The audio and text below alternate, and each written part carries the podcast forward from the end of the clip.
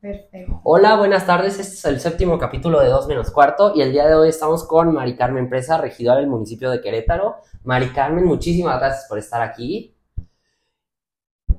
Ok, muchas gracias, Gera. Yo feliz de que me recibas aquí en tu podcast, lista para platicar contigo.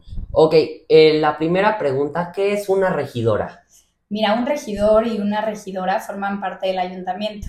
Para, hacer, para platicarte rapidísimo, el ayuntamiento es este órgano colegiado que es la máxima autoridad de un municipio. Por nosotros pasan todos los reglamentos, programas, presupuestos, el programa de obra anual y se ponen a nuestra consideración para tomar la decisión si estamos a favor, en contra o en abstención. Es un órgano que está representado por diferentes partidos políticos y, y mira, para resumirlo un poco más, si tú ves a los legisladores a nivel federal, ellos hacen la, las leyes eh, federales, ¿no? Si ves a los diputados en el Congreso, ellos hacen las leyes estatales, y si ves a los regidores, ellos hacen la normativa, nosotros hacemos la normativa y los reglamentos de una ciudad. Ok, ¿qué- ¿cómo son electos los regidores? Los regidores y las regidoras venimos con la planilla del presidente o la presidenta que, que esté en la boleta de, del día de la elección. Por ejemplo, cuando las personas le dieron su voto a Luis Nava, ahora que se religió, también votaron por su planilla de regidores. Para las próximas elecciones, le recomiendo a toda la gente que te escuche que cuando vean a los candidatos y a las candidatas que están como presidentes municipales, volteen y ahí atrás van a ver los nombres de quienes pretenden ser los regidores y las regidores que acompañan a este presidente. ¿Ustedes tienen un límite de reelección, así como lo tiene el presidente municipal? Sí, los regidores solo pueden reelegirse una vez y después de haberse reelegido una vez pueden subir a ser síndicos o síndicas. Ah, o sea, estar eh, con otro presidente, pero también en este caso en el ayuntamiento. Exacto, puedes estar, si lo ves así, tres veces en el ayuntamiento, dos como regidor, uno como síndico. Ah, o sea, el síndico no se puede reelegir. El síndico puede ser síndico, eh, una vez. una vez. Y luego este, el presidente municipal puede volver a tener el cargo, o sea, tiene que dejarlo y luego después de otros tres años él puede volver a buscar la postulación. El presidente municipal, como es Luis Navas, se religió y ya no puede volverse a reelegir una vez más. O sea, en su vida ya no puede vol- volver a reelegirse. No me queda claro si esperando otros tres años lo podría hacer. Ok, o sea, de momento lo que tú sabrías es reelección una vez nada más. Sí. Ok, este, actualmente, ¿cuántos regidores hay? Hoy somos nueve regidores de Acción Nacional, cuatro regidores de Morena y dos regidores del PRI, más el presidente municipal. ¿Pueden brincar de partido los regidores? Sí, claro, se puede. O sea, como legisladores pueden brincar de partido. Sí, claro. Si sus Este- partidos se los permiten, claro. ¿Eres la regidora más joven del país? No lo sé si del país, no me atrevería a dar esa afirmación, pero sí de este ayuntamiento. Ah, o sea, de este sí me lo puedes garantizar. Sí. Este, el próximo año quieres un cargo público, buscarás algún cargo público. Pues a mí me encantaría, la verdad es que los cargos públicos de elección popular te, te dan la oportunidad de estar muy cercana a la gente, de caminar las calles, y eso es lo que a mí me gusta. Pero eh, al final de cuentas es una decisión que no tomo yo, la toma mi partido, la toman todas las personas involucradas eh, y siempre hay un espacio para mí. Si yo puedo aportar algo al, al partido y a la ciudad, yo tomaré la oportunidad. Pero soy muy joven, Gera, creo que las oportunidades eh, no se acabarán pronto. Ok, ¿qué te diferencia de un síndico? Eh, lo- así para ser muy sencilla con la respuesta, las y los síndicos, ellos sí pueden representar al municipio legalmente, pueden firmar a nombre del municipio, un contrato, un convenio, los regidores no. Ajá. Ok. ¿Sí, sí, sí me debe entender? Sí, sí. Bien. Si el presidente municipal deja el cargo, ¿quién ocupa su lugar? El ayuntamiento tendría que decidir quién lo ocupase. Ok. ¿Cómo ves el panorama rumbo a las próximas elecciones? ¿Es tiempo de los jóvenes? Sí, yo creo que... mm, Yo, yo soy fiel creyente, Gera, no sé tú qué opinas al respecto de esto, pero yo creo mucho en el equilibrio. Yo creo en el escuchar las voces sabias que llevan muchísimo tiempo en esto, que tienen mucha experiencia, pero también creo que esas voces sabias eh, deben de tener oídos muy abiertos a las nuevas ideas. Entonces yo creo que, que esa combinación es muy buena para cualquier órgano público. ¿Se debe de bajar la edad eh, para acceder a un cargo público? ¿Tú estás a favor? Hace rato platicábamos, ¿con qué, con qué edad tú puedes eh, ser regidor? Con, con 21 años. 21 años. Eh, sí, son 21. Sí. Entonces, pues no sé, ¿tú qué opinas? ¿Crees que alguien de 18, 19, 20 podría acceder, debería de poder acceder a un cargo público? O sea, como primer cargo, yo te diría, este... O por lo menos hacer regidor. Es la primera vez que a mí me hacen la pregunta, pero, este, mira, la verdad yo pienso que como primer cargo público, no digo el presidente municipal, pero pues regidor, eh, diputado local, diputado federal, así aspirando a, a mucho, yo digo que sí se debe de abrir eh, las puertas hacia la juventud, específicamente eh, nosotros, los, los que estamos en entre 2004, creo que 2003 también van a ser sus próximas Elecciones. primeras elecciones donde van a poder votar. Eh, yo siento que si tienes edad para, para votar, ya deberías este, tener también la posibilidad de tener eh, algún cargo de elección popular, aunque sea de lo más sencillito, ¿no? No te digo que presidente de la república, gobernador, pero, o sea, algo más, ¿tú cómo ves eso? Sí, yo creo que es, un- es una discusión interesante de analizar. Hasta ahora, pues la realidad es que a los 21 años tú puedes acceder a ser regidor.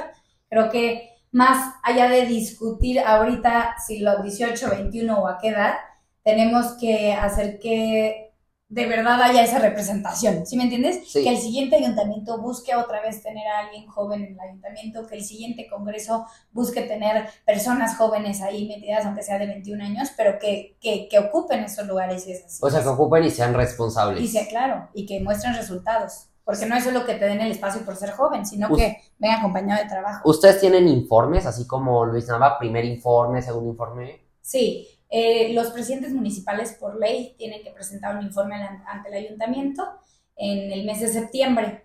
En mi caso, como regidora, yo sí presenté un informe al ayuntamiento, a la Secretaría de Ayuntamiento, donde yo daba un resumen de las acciones que he hecho estos dos años, desde octubre de 2021 hasta la fecha. Eh, el próximo año habría, habrá alianza con el PRI y el PRD. Es algo que hoy todavía está en pláticas. Eh, vemos que a nivel nacional, pues eso es una realidad, ¿no? Vemos a la coordinadora del Frente Amplio por México. Querétaro tiene sus particular, particularidades, su realidad muy diferente a la de la- a nivel nacional y creo que, que todavía sería muy pronto para darte una afirmación o una negativa. Es ¿Tú, algo que está en. ¿Cuándo crees que eh, la ciudadanía pueda saber si habrá alianza o no? Porque sabemos que en el 2021 no tuvimos alianza. ¿Cuándo podremos saber esa información? Yo no creo que pase, pase de al siguiente año. O sea, yo creo que para diciembre ya vamos a tener un poco de claridad. Pero eso depende mucho de los partidos. ¿El gobernador no toma esa decisión? Yo creo que son varias personas sentadas en esa mesa, pero por supuesto el partido, los partidos, son quienes deben de coordinarse junto con, con el gobernador, conocer sus opiniones, por supuesto. ¿El gobernador está detrás de las elecciones? Detrás de las elecciones, ¿en qué sentido? Él dice, este, quiero que gane eh, este candidato, entonces gana ese candidato. Yo creo que el gobernador, el actual gobernador, es una persona que escucha mucho. Eh, no, no te voy a decir si tiene la, la última decisión o no, pero creo que es una persona que escucha mucho y que, que va a tomar en cuenta todas las, la- todos los comentarios y todas las Morena va a perder las elecciones. ¿Las del 2024? Sí. Sí, por supuesto. Aquí, eh, no nos vayamos tan lejos. Aquí en Querétaro sabemos que hay un único municipio gobernado por Morena. Morena lo va a perder. Arroyo Seco, en este caso. Yo esperaría que sí. ¿Tú crees que Morena es lo peor que le ha pasado a México? No lo, no lo diría así tal cual. Creo que todos los partidos, todos los políticos y políticas tienen, en todos los partidos hay personas buenas, hay personas malas. No me atrevería a generalizarlos. Sin embargo, sí creo que, que lo que significa Morena a nivel nacional es algo que está dividiendo de manera espantosa al país. Eso me preocupa mucho. Me preocupa que, que las decisiones cada vez las centralizan más. Entonces, por más que tú creas en un político de Morena, sí, pero al final, ¿a quién le rinde cuentas, no? ¿Qué, qué decisiones toma por él solo o cuáles decisiones tienen que venir de acuerdo a lo que le piden? ¿Movimiento Ciudadano se tendría que unir eh, con la oposición? No lo sé, hoy tengo opiniones encontradas con Movimiento Ciudadano. ¿Te identificas con ellos? Fíjate que cuando Samuel García dijo que se iba a la candidatura para la presidencia municipal, para la presidencia de la República, yo me decepcioné un poco, Jera. Yo pensaba que Movimiento Ciudadano era ese partido eh, de nuevas ideas, como así ellos lo pintan, y de, nueva, de una nueva generación, y que no eran más de lo mismo como así ellos lo dicen. O sea que. Pero sí creo que el presidente de la República está fomentando que Samuel García sea el, o sea, el quitarle- candidato quitarle para votos a quitarle votos a Acción Nacional. Lo cual le quita toda independencia alguna a Samuel García.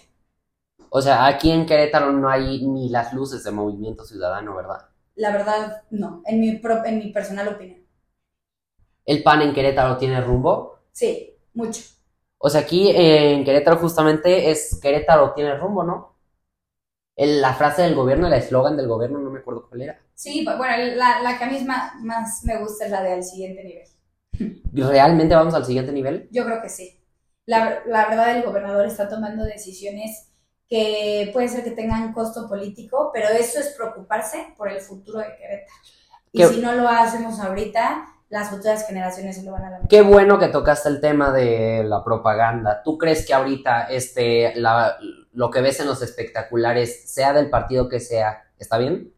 Mira, yo creo que estas elecciones, bueno, todavía ni siquiera estamos en, en, en periodo de campañas, pero creo que este 2024 está siendo muy diferente a todo lo que a mí me ha tocado vivir, como que Morena trató de hacer sus propias reglas, entonces el Frente Amplio dentro de esa realidad en la que estamos O sea, se puso a su nivel. Yo, ¿sabes qué? Yo sí creo que qué bueno que no nos quedamos con los brazos cruzados. Eso es un hecho. Oye, y en las gubernaturas, ¿por qué todavía no hay candidatos? O sea, sabemos que ya hay creo que en cuatro, pero ¿por qué en las demás van así de, de lento? O sea, yo sé que la Ciudad de México no es fácil, porque es la, la capital y pues me imagino tanto PRI, PAN y PRD quieren peleársela, pero no se pueden quedar así. O sea, eh, sí, me sorprende que la presidencia ya, ya hayan tenido candidato y todo, o como ustedes dicen, la coordinadora del Frente Amplio, pero en las gubernaturas, ¿qué pasó?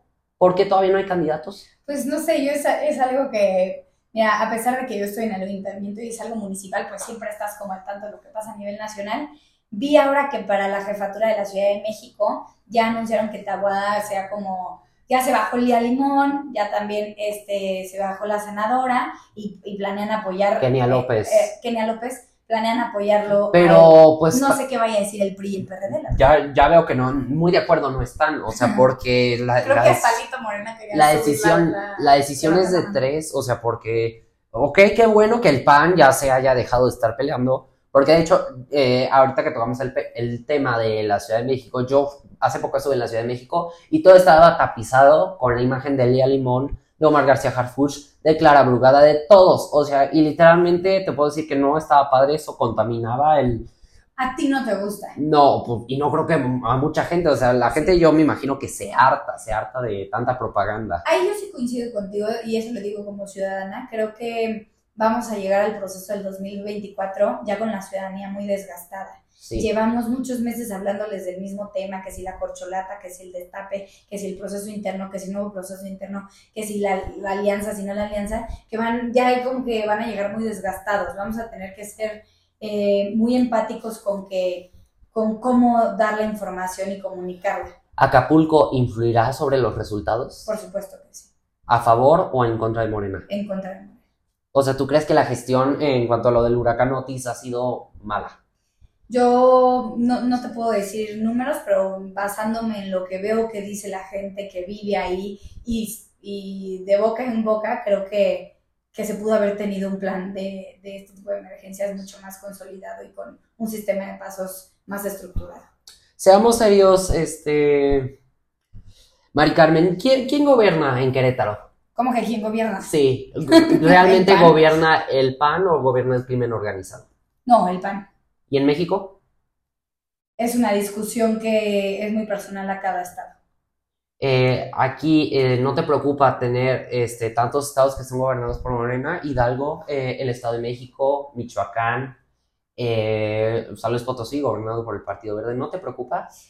No el tema es si Morena está presente o no en los estados, sí, por supuesto es algo de preocupar, pero me preocupa más que busquen acabar con la oposición. ¿Sí me entiendes? Como nosotros como ciudadanos, vota por quien quieras votar, pero siempre tienes que tener el, derecho de poder elegir entre diferentes opciones, tienes que tener el derecho de, escuchar a diferentes opciones y creo que lo que busca Morena es que solo sea el partido de un solo hombre y, y un, país de un, solo, de un solo partido. Y eso es peligrosísimo para cualquier república.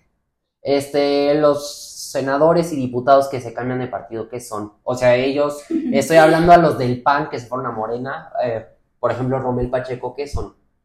Creo que, híjole, esa es una pregunta muy fuerte. Creo que si estás en un cargo público siempre debes de poner los intereses de tu país, de tu estado, de tu municipio antes que los personales y creo que a veces partidistas. ese tipo de decisiones son basadas en intereses personales. Y los que se eh, brincan de Morena a la oposición, ¿qué son? ¿Lo mismo? Es que lo analizas de diferente, de diferente lado. Los que, los que se pasan del partido de la oposición al partido gobernante hablando a nivel nacional, pues si te das cuenta se están pasando Por a intereses. la lada fa- al lado fácil, ¿no? Que es el lado de jugar en el equipo que, que hoy está en el gobierno. ¿Cómo ves el caso de Lucy Mesa? Eh, ¿Hizo una buena decisión? O sea, ¿crees que sí sea capaz de ganar Morelos? No lo sé. No necesitaría tener un poco más datos sobre Morelos. Lili Telles, ¿tú cómo ves a Lili Telles? Pues ella ya dijo, o sea, en algún momento trató de ser la coordinadora del Frente Amplio por México eh, y hoy reconoce que no iba a juntar las firmas, se baja del proceso y queda como, ¿Y por qué, senadora. por qué no quiso, eh, por qué creyó que no iba a juntar las firmas? ¿Qué es lo que le impidió a Lili Telles? Yo creo que fue una buena decisión porque el, el factor Xochitl era un factor que en lo personal, Gera, y lo veo en otros militantes y partizantes panistas, ciudadanía en general, Xochitl genera esperanza. Yo de verdad cuando llegó Xochitl a la conversación dije, el PAN, la oposición, tiene una oportunidad. ¿Crees Algo que no reflejaba yo creo Lili. eh, que se vista de huipil eh, realmente este, refleja su identidad o le quita seriedad al asunto? A mí me gusta. Yo creo que eso es una decisión de cada quien. Yo creo en el personaje que ella nos ha planteado. Me gusta co- como, la visión de gobierno que ella desearía tener en el caso que llegara a ser presidenta. no tienes duda de que vaya a ganar, va a ganar. Yo creo que va a ganar siempre y cuando, ojo a lo que te voy a decir, Jera, siempre y cuando la sociedad salga a votar. Xochitl, Imagínate, este, para, para, para decirte algo, van a salir a votar en el 2024. No, en la lista nominal va a haber al- alrededor de 98 millones de personas. Ajá. Si tú juntas a todas las personas de los partidos políticos, te hablo de todos los partidos, eh, y sus listas electorales están como en, en el 38, 38 millones. Estamos hablando que hay otras 60 millones de personas de la lista nominal que no tienen un partido. Ese el- es el partido más grande, el que no tienen un partido. Entonces yo creo que siempre y cuando la gente salga a votar, van a votar, no te estoy hablando que van a votar por Xochitl, porque no se trata de Xochitl, van a votar por el cambio que México le urge si no queremos tener, si no queremos que la clase media se vuelva pobre y los pobres más pobres. Xochitl, va a vot- eh, Xochitl sabe inglés. No lo sé. eh, porque he oído, de hecho, ayer, eh, me- pues me dijeron que no sabía inglés. ¿Es indispensable que un presidente sepa inglés? Yo creo que es para todos las y los mexicanos el saber inglés es una herramienta que te abre muchísimas puertas, pero creo que a Xochitl no debemos de calificarla de acuerdo a su poco o mucho nivel de inglés que tenga. Hay cosas más importantes. ¿Qué es la cuarta transformación, eh, Carmen? ¿Qué es la cuarta trans- Para ti, ¿qué es la cuarta transformación? Creo que que es solo una palabra, no creo que sea algo No diferente. existe. No, no, creo que es un imaginario que ellos crearon, pero no creo que represente nada de lo que ellos dicen que, que, que representa. No creo que sea una Eh, los gobiernos tienen que ser transparentes sí, claro, en todo. por ley. No nos pueden ocultar nada. ¿no? ¿El INAI debe desaparecer? Yo no lo sé. Mm, Yo creo que debemos de ser transparentes, pero mm, ¿Salarios de los servidores públicos deben quedarse públicos? son O- públicos, claro. pero sí deben de quedarse. ¿Cómo que deben de quedarse? Ajá, o sea, si desaparece el, el INAI, que oculten sus salarios. No, yo no estoy de acuerdo en que se oculte nada. Son eh, eh, eso, el presupuesto que utiliza un gobierno público, municipal, estatal, federal, viene de los impuestos de la gente, no se debe de ocultar nada. ¿El INE sirve? Claro, por supuesto. O sea, desaparecer el, al INE sería algo brutal. Sí, por supuesto. Por eso las personas despertaron cuando ya que, cuando querían desaparecerlo y salieron a marchar a las calles. ¿Tú fuiste a marchar? Sí, por supuesto. ¿Y qué, qué es lo que admiras de la gente de México? ¿Qué es lo que admiro? Lo que, lo que admiras. Que es gente bien chambeadora, que... no Somos hay- gente aspiracionista, como dice López Obrador. No me gusta utilizar las mismas palabras que, con las que decidieron etiquetarnos, pero por supuesto que la juventud y los mexicanos en general buscamos cada vez ser mejores personas. ¿Qué le dirías a los jóvenes para convencerlos de que salgan a votar? Que en sus manos tienen la oportunidad de cambiar el rumbo de México, aunque suene a un discurso político. Es en serio. De verdad, si no se toman eh, en serio la oportunidad que tienen en esas manos, que todas las decisiones que tomamos, todos los que estamos en lo público, les trascienden en su vida diaria, cuando no se den cuenta de eso, no van a salir a votar. Que abran este, las noticias y vean lo que están haciendo con nuestro país y que en esa conciencia voten por quien quiera, pero que voten con un voto informado y por la mejor opción que ellos crean que, que es. Para mí es Xochitl. Ya, ya para cerrar, eh, lo que pasa en Querétaro lo decide la ciudadanía. Sí, buscamos cada vez que exista más apertura. Creo que hay muchos pasos todavía por dar ahí, pero es lo, lo que se busca. Sí debe de haber cultura de rendición de cuentas Por de los servidores Sí, por públicos. supuesto, esas cosas no están en... Bueno, en eh, Mari Carmen, esto sería todo. Te, do- te de veras te doy las gracias por tu tiempo. Este, pues, este fue un capítulo más. Nos vemos la próxima semana. Este, Mari Carmen, ¿algún mensaje que nos quieras dar? Nada, Jera, la verdad disfruté muchísimo esta plática contigo. Tienes 17 años, te preguntaba tu edad, y tienes como esta curiosidad de conocer a tus representantes públicos, pero también las cosas como van, la neta, eso es muy bueno. Y lo voy a decir así, incomoda, pero es necesario para que la gente le llegue la información como es. Bueno, muchísimas gracias, Mari Carmen. Esto fue todo. Nos vemos la próxima semana. Bye.